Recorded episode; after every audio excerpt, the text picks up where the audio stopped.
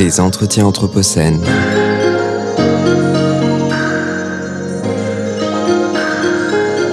Anthropocène. Anthropocène. Chères auditrices, chers auditeurs, bienvenue sur les ondes de la radio Anthropocène. Alors aujourd'hui, nous sommes toujours euh, à Arles, euh, aux rencontres de la photographie, euh, et nous sommes dans un deuxième entretien consacré à l'Anthropocène, et nous avons le grand plaisir d'accueillir dans notre studio, sur notre plateau, Léna Dur. Donc, euh, Léna Dur, vous êtes photographe, vous êtes née en 1988, vous travaillez à Toulon. Et euh, dans, le cadre des rencontres de la photographie ou dans le cadre du festival de la photo, vous présentez une exposition qui s'appelle Habitat sauvage. Donc c'est une exposition qui est présentée du 1er juillet au 27 novembre au Château Vert, Centre d'art contemporain. Donc est-ce que vous pourriez nous dire un petit peu euh, depuis combien de temps vous travaillez sur cette exposition? Alors cette exposition, ça fait euh, plus d'un an que je la prépare. Euh, ça a été un gros travail de recherche. Euh, J'y présente 17 portraits euh, avec euh, 17 entretiens euh, sur bande sonore. Euh, aussi une, euh, grosse installation euh, qui reprend une, cabane d'un- d'une des personnes.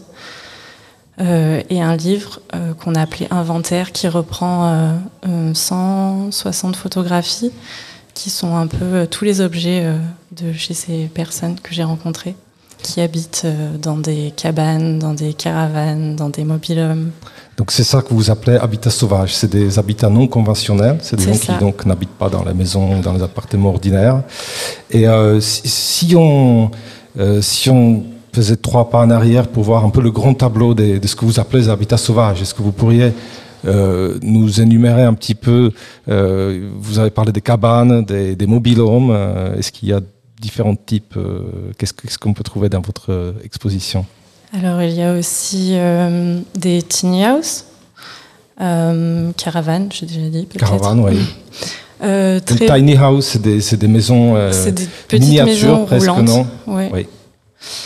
Euh, yurts Yurt. Et des tout petits cabanons euh, anciens en pierre, euh, sans eau, sans électricité. Donc c'est des gens qui, euh, qui habitent dans, dans ces, ces habitats sauvages à l'année, hein, n'est-ce pas? À pas des, habitats uniquement pour les vacances. Non. Et euh, là, nous sommes dans quelque chose qu'on pourrait appeler une enquête photographique, presque une enquête documentaire, sociologique. Mhm. Est-ce que vous êtes dans cette posture-là ou euh, alors de plus en plus dans mon travail, je, m'intéresse, je photographie des gens, je m'intéresse à leur vie. Euh, alors qu'avant, je, photographiais aussi des gens, mais euh, c'était que de la fiction en fait. C'était de- des, choses que, mes envies personnelles que je leur jetais dessus. Et voilà, maintenant j'ai beaucoup plus un travail sociologique, d'écoute des gens, de recherche presque ethnographique, on va dire. Mhm. Donc euh, votre souhait, c'est de, de chercher à savoir, à comprendre ce qui se passe, quel est le parcours des personnes. Euh, Est-ce qu'on pourrait, parce que moi j'ai imprimé un petit peu, deux, trois euh, photos que vous avez partagées avec nous, parce que malheureusement, j'ai pas eu l'occasion de voir votre exposition. Je suis vraiment désolé, c'est à plus d'une heure de, de Arles, vous avez dit. À plus d'une heure et demie au centre de la Provence verte. Mais euh, là, on va dire des petites vignettes euh, où euh, on peut voir un petit peu des personnes qui sont dans un environnement qui, qui est le leur. C'est, souvent à l'intérieur de leur habitat sauvage ou à l'extérieur. et qui sont toujours entourés d'objets ou qui sont dans des contextes un petit peu de mise en scène. De, mise en scène. Oui, bien sûr, c'est complètement mis en scène et en fait, chaque portrait évoque euh, la passion de quelqu'un ou, euh, ou vraiment euh, un- quelque chose. Enfin, de pourquoi il, il est là dans cet habitat ou sur ce terrain. Donc voilà, c'est quand même de la mise en scène. Et comme vous avez dit tout à l'heure, chaque photo est accompagnée euh, d'un entretien ou d'un enregistrement audio. Euh, et j'en ai écouté plusieurs. et J'ai l'impression que vous avez euh, proposé à tous les participants une sorte de questionnaire euh, qui, euh, qui leur posait la question de savoir pourquoi ils se sont installés dans des conditions particulières, comment ils vivent, euh, qu'est-ce qu'ils ont, qu'est-ce qu'ils n'ont pas, parce que ça change d'une situation, à l'autre. On n'est pas du tout dans le même contexte entre une personne qui habite dans une yourte, j'imagine, et un mobile home. Il y en a qui sont raccordés au réseau électrique, d'autres pas du tout. Donc vous faites une sorte de, cartographie de leur, de leur habitat. C'est bien ça tout à fait. Euh, en fait, c'est un questionnaire. Euh, j'ai travaillé pendant pas mal d'années avec une, ethnologue. Donc, euh, donc j'ai appris un peu comment elle travaillait, comment elle posait les questions à des personnes. Et donc, j'ai repris ce, style de, questionnaire pour vraiment comprendre les motivations de ces personnes. Et comme vous avez dit, voilà, est-ce qu'ils sont raccordés à l'eau? Comment ils se chauffent? Euh, la saison préférée? Est-ce qu'ils sont là par dépit ou euh, par, euh, vraiment par motivation? Et, voilà. Donc chaque portrait, donc nous avons le portrait de la personne, mais nous avons aussi des objets qui, l'entourent, avec lesquels la personne elle, vit, elle est en contact quotidien. Ces objets sont plutôt rassemblés dans le livre qui s'appelle Inventaire. Et par contre, le, les objets et cet environnement est toujours évoqué euh, au sein de, de, l'entretien. Euh, alors, ce qui m'intéresserait là-dedans, c'est quel est, le rapport entre euh, l'objet euh, photographique euh, et l'entretien Est-ce que l'un est le prolongement de l'autre À quel moment vous avez eu euh, euh, besoin euh, d'aller vers, vers un questionnaire, justement Est-ce que la photographie, elle se suffit pas quelque part toute seule pour montrer, pour représenter le monde? Alors j'ai eu envie pour la première fois dans ma pratique de, de faire parler les gens en fait. Euh, qui, euh, qui se racontent et puis euh, qu'on puisse, qu'on puisse les écouter en fait en les, en les regardant tout simplement. Et alors si on prenait par exemple le premier portrait, est-ce que vous pourriez me dire quelque chose pour, pour situer un petit peu la personne dont j'ai entendu l'entretien audio? Il s'agit de... Patricia. Patricia, voilà. Donc nous avons une femme qui est assise sur une chaise, qui n'est pas une chaise, c'est... Euh, c'est un banc de musculation. C'est un banc de musculation sur une terrasse devant mmh. une maison qui est une cabane en fait. C'est une, euh, une, maison en pierre en fait, c'est un tout petit cabanon en pierre. Et nous voyons à l'extérieur de la maison, donc sur la terrasse, des, des appareils électroménagers, il y a une gazinière... Euh, il y a des, des, plantes, il y a, il, y a des, il, y a des, il y a du mobilier, et elle est en train de tenir euh, un poids de musculation. Donc elle est dans une sorte de position de, un peu sportive, voilà. Et elle parle aussi de, du sport dans, dans, son entretien. Oui, Patricia, donc c'est une, une, femme d'une soixantaine d'années euh, qui a eu euh, de plein de vie en fait, euh, on va dire. Elle a vécu sur un bateau pendant longtemps euh, et elle a été prof de musculation, donc euh, c'est une grande sportive. Donc c'est voilà, j'ai voulu représenter ce, petit détail dont elle m'a parlé dans, dans, sa photographie. Et puis voilà, c'est une femme forte qui vit toute seule sur un terrain escarpé. elle a vécu dix ans sans eau et sans électricité. Et donc voilà, je voulais montrer en elle cette force. Et à propos des autres personnes, euh, c'est des gens qui sont installés euh, dans un habitat euh, que certains appelleraient précaire. Pour eux, c'est un choix délibéré, donc ils ne se considèrent pas toujours dans la précarité. Pour eux, c'est un choix. Non? Ou est-ce que vous avez rencontré des personnes qui, euh, euh pour qui ça n'a pas été un choix, ou ils ont, on va dire, atterri dans, dans un habitat sauvage sans l'avoir cherché? Euh, pour la plupart, euh, c'est vraiment une motivation euh, personnelle d'habiter dans, ce type d'habitat. Alors c'est rigolo parce qu'il y, a juste ma, ma voisine qui fait partie de la communauté gitane et qui adorerait avoir une, une maison dans un lotissement avec un jardin et vraiment tout le confort et plein d'objets et plein de matériel électroménager. Euh, mais enfin voilà, par manque de moyens et parce qu'elle a toujours vécu comme ça, euh, elle, euh, elle, reste dans ce type d'habitat.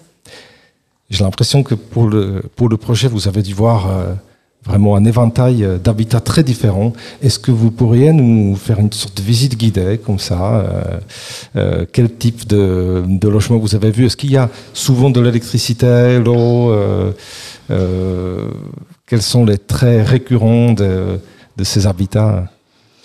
Alors euh, pour beaucoup, euh, alors je, vais parler aussi de moi parce qu'en fait le projet vient de vient de mon habitat. En fait, j'habite dans un mobilhome euh, depuis depuis quelques années et mes parents aussi ont habité en mobilhome. Donc donc voilà, c'est vraiment un choix de vie à l'extérieur et, au grand air. oui, moi je voulais plutôt parler de, de l'eau. En fait, il y a beaucoup de gens euh, qui sont pas raccordés euh, à l'eau euh, et donc qui ont des forages. Et donc dans, dans, le Var, en fait, on, enfin voilà, on, commence à, à, plus avoir beaucoup d'eau. Donc je pense que c'est aussi une façon de, de, de respecter l'environnement et ce qui nous entoure et toutes les problématiques actuelles par rapport au climat. Euh, on fait plus attention. Moi, quand je prends une douche, euh, mon, cumulus d'eau chaude, il est tout petit. Donc, euh, enfin voilà, je sais que j'ai une toute petite douche. Et donc, donc voilà, on fait plus attention à ces choses-là. C'est vrai que on a souvent l'impression, à, écouter les, les, entretiens que vous avez réalisés avec les gens, que que nous sommes dans une sorte de démarche de sobriété volontaire euh, et souvent heureuse, parce que les gens ils expriment souvent leur satisfaction à vivre au grand air euh, mm-hmm. ou euh, vivre différemment de, de, la norme. En fait, est-ce que, est-ce que pour autant ils se considèrent comme à la marge de la société ou à la marge de la norme Comment, euh, comment on se construit une identité euh, par rapport à la norme lorsqu'on habite euh, dans, quelque, dans un dispositif qui n'est pas spécialement de la norme dominante? Alors, ben, dans, dans, le questionnaire, il y a cette question de, marginalité que je pose, je pose aux gens. Et en fait, pour beaucoup, le terme marginal, il est il est péjoratif en fait. Donc il y en a plein qui me disent non, non moi je suis pas marginal, j'ai la télé, j'ai un frigo, euh, j'ai une voiture, euh, je, me déplace. Et, euh, et, pour beaucoup en fait, ben voilà, c'est plutôt quelque chose de positif d'être un peu à l'écart de, la société, de, de, tout ce qui se passe et de faire un peu différemment. Alors j'ai l'impression que c'est pas la première fois que vous photographier des personnes dans leur environnement entourées des objets euh, dont ils se servent. Vous avez déjà hum, utilisé en quelque sorte cette, forme dans vos projets précédents, notamment je pense à un projet qui s'appelle Teenage, et euh, où l'on voit aussi euh, des gens entourés d'objets. On ne sait pas très bien en fait euh, euh, pourquoi ils sont euh, entourés par euh, une telle accumulation d'objets dont ils se servent ou pas. Parfois c'est un garage. J'ai l'impression que c'est quelque chose qu'on retrouve dans ce projet, même si celui-ci est beaucoup plus documentaire. Il est beaucoup moins du côté de la fiction que vos projets précédents. Donc c'est peut-être une sorte d'évolution dont vous avez commencé à parler tout à l'heure. Est-ce que vous pourriez nous décrire un petit peu ce passage ou cette évolution, cette direction que vous commencez à prendre? Alors dans la, série Teenage, en fait, c'est un peu la série fondatrice de mon travail. C'est euh, la série de mon diplôme. Et euh, donc tous les objets qu'on voit dans, cette série-là, c'est ma collection personnelle d'objets. En fait, je suis une grosse accumulatrice d'objets euh, chinés en brocante ou dans les puces, plutôt des objets usuels ou des objets souvenirs en fait que voilà les gens veulent se débarrasser, qui ont été qui ont été euh, produits en grand nombre. Et euh, voilà, euh, c'est plus une critique de la société actuelle et tous ces objets qu'on ne sait plus quoi faire dans cette, dans cette série-là. Donc c'est complètement des, des, fictions. Les filles n'habitent pas dans le lieu, les objets ne sont pas réels. Voilà, c'était pour recréer des, des histoires. Donc là, vous avez basculé du côté documentaire. Tout à fait. Et ce soir, ça se passe comment? Est-ce que vous avez l'impression de euh, d'accéder à quelque chose de nouveau ou de, de, perdre votre terrain de prédilection? Est-ce que vous retrouvez le même type de jeu dans la mise en scène, ou y compris dans les objets eux-mêmes qui sont représentés, puisque les personnes qui posent dans leur habitat sauvage sont entourées des objets tout à fait pratiques ou des objets le de, de croyance et d'attachement personnel.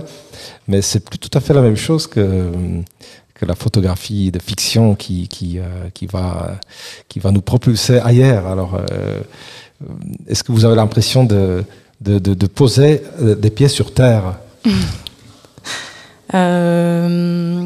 Oui, un, peu plus. En fait, il y a, quand même toute cette découverte, en fait, parce que ces gens-là m'ont vraiment fait rentrer dans leur intimité. J'avais le droit d'aller partout pendant un jour, deux jours pour pour photographier euh, bah, tout ce qu'ils avaient chez eux. Même j'avais le droit d'ouvrir les tiroirs, des choses comme ça. Donc c'est aussi euh, une découverte de l'objet, de, voir euh, si ils ont les mêmes choses que moi ou si entre eux il y a des choses qui se retrouvent. Donc c'est quand même une belle chose. Je vais, je vais rebondir justement sur, euh, sur ces objets. il y a dans les, dans les portraits des habitats sauvages un autoportrait, le vôtre. Vous en avez parlé brièvement tout à l'heure. Vous vivez dans un mobilhome et euh, vous avez parlé aussi de votre collection d'objets qui se trouve euh, en partie dans le mobilhome. En, tout cas, c'est bien ça dont on a l'impression puisqu'on vous voit euh, assis sur, sur un sofa et puis on voit que vous tenez un crâne derrière vous. Il y a une statue d'un chien, j'ai l'impression, et que derrière, derrière vous, il y a une broderie euh, de euh, d'un cheval. Est-ce que vous pourriez nous décrire un petit peu votre intérieur, puisque vous le connaissez, vous n'avez peut-être même pas besoin de, de la, photo. Comme ça, ça nous permettra aussi d'entrevoir quels sont les, les, objets que vous, personnellement, vous collectionnez. Mm. Alors, tous mes objets ne sont pas dans le mobilhome, parce que sinon, je ne pourrais pas habiter dans le mobilhome. Donc euh, j'ai une pièce chez mes parents qui habitent à 3 km dans le village où j'ai des caisses où il y a tous les objets répertoriés par type euh, qui s'accumulent sur des, sur des mètres de haut.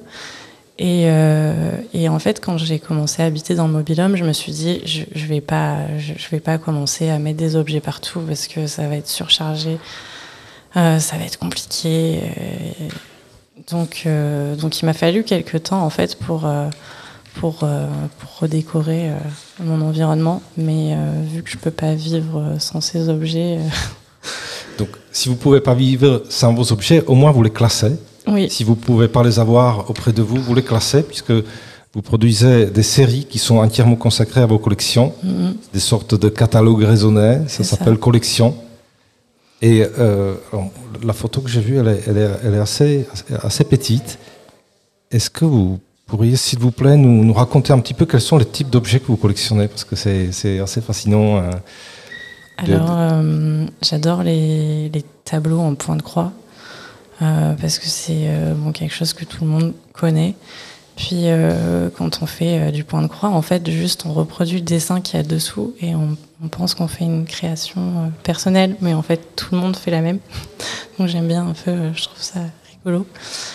Euh, je collectionne pas mal euh, les objets euh, religieux.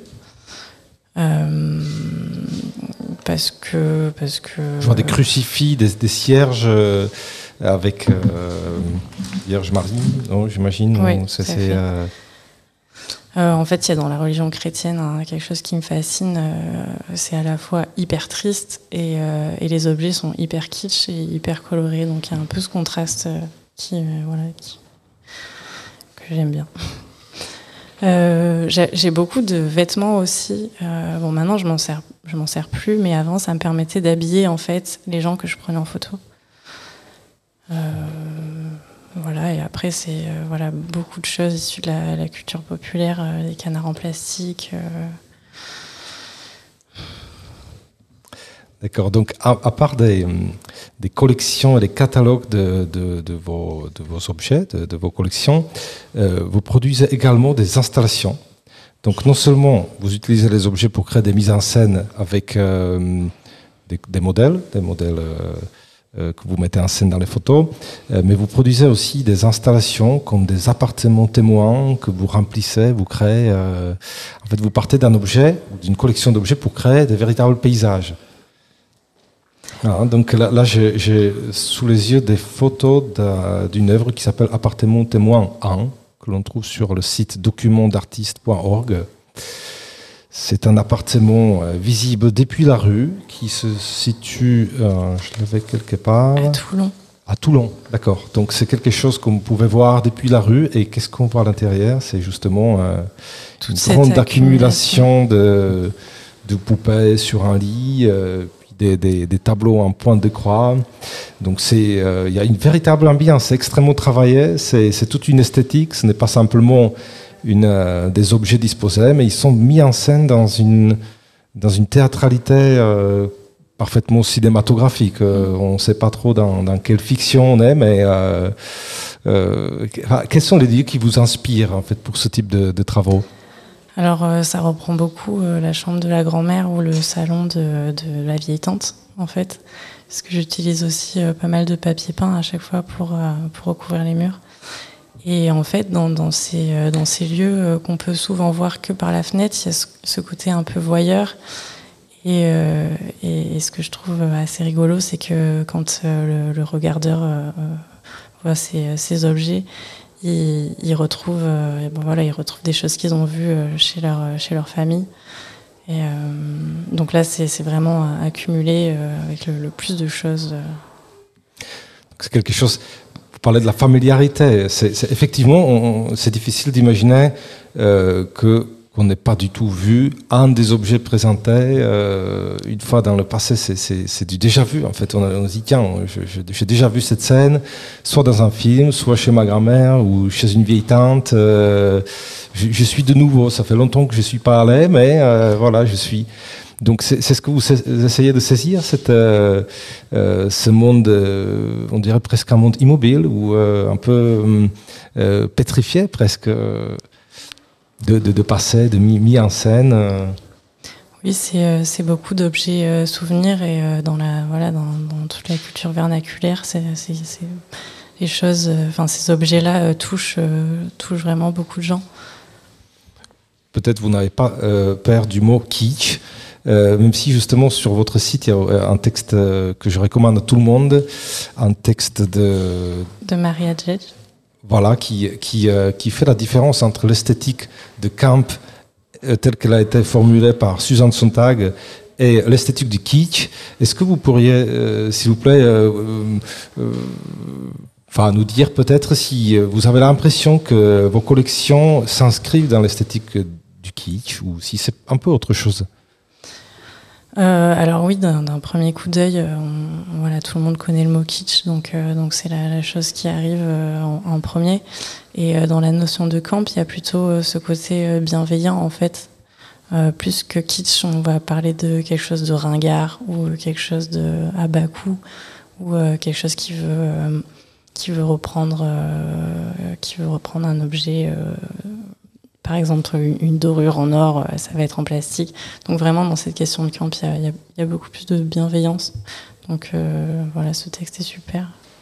Ah, moi, je l'ai trouvé exceptionnel. Et mhm. d'ailleurs, euh, votre site est très riche, euh, non seulement, euh, enfin, évidemment, avec vos travaux, avec la présentation de différentes séries. À, à, côté des appartements témoins, nous avons euh, différentes installations des, des mobilhomes euh, euh, que vous avez produites à différents endroits. Oui, les, les, plus gros objets que je collectionne sont des caravanes.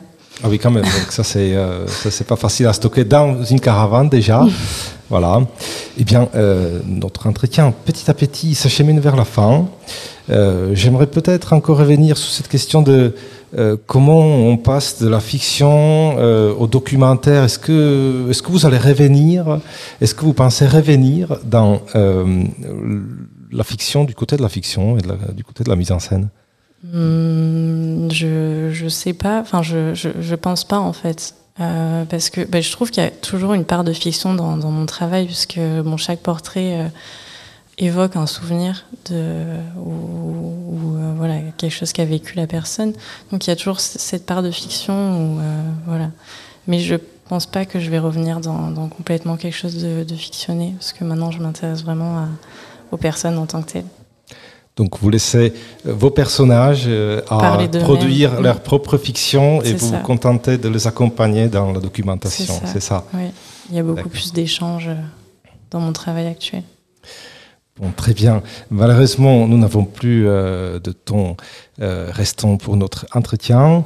Euh, je vous remercie, euh, Léna Dur, pour euh, euh, d'être venue nous accompagner sur le plateau radio à la Chapelle Méjean à Arles aujourd'hui. Et j'invite tous les, toutes les auditrices, tous les auditeurs à venir voir votre, votre exposition qui est donc jusqu'au 7 novembre. 27 novembre. 27 novembre. Euh, à proximité de Arles, au Château Vert. Dans le Var, à Château Vert. Dans le Var, à Château Vert, au Centre d'art contemporain, voilà. Et euh, en parallèle, à visiter votre site, euh, donc que je vais vous donner, c'est lenadur, L-E-N-A-D-U, 2R.com vous trouverez une mine euh, d'images, de, de, de banques d'images, de photos, de textes aussi, et euh, notamment les, euh, toute la série des entretiens audio. Donc vous allez pouvoir plonger avec chaque personnage pour aller un peu plus loin. Voilà. Et je, je me permets aussi de conseiller à tout le monde de, de visiter, en tout cas de, de s'abonner à votre page Instagram, euh, parce que c'est encore autre chose et c'est absolument exceptionnel. On trouve, euh, euh, on trouve des, des, des, des, objets photographiques qui sortent encore, qui ont une autre liberté et j'ai beaucoup apprécié voir les quelques dizaines, enfin je pense que vous en avez des centaines, voire des milliers de photos. Donc voilà. Merci beaucoup euh, de nous avoir accompagnés. Merci et, à vous. Merci, merci beaucoup.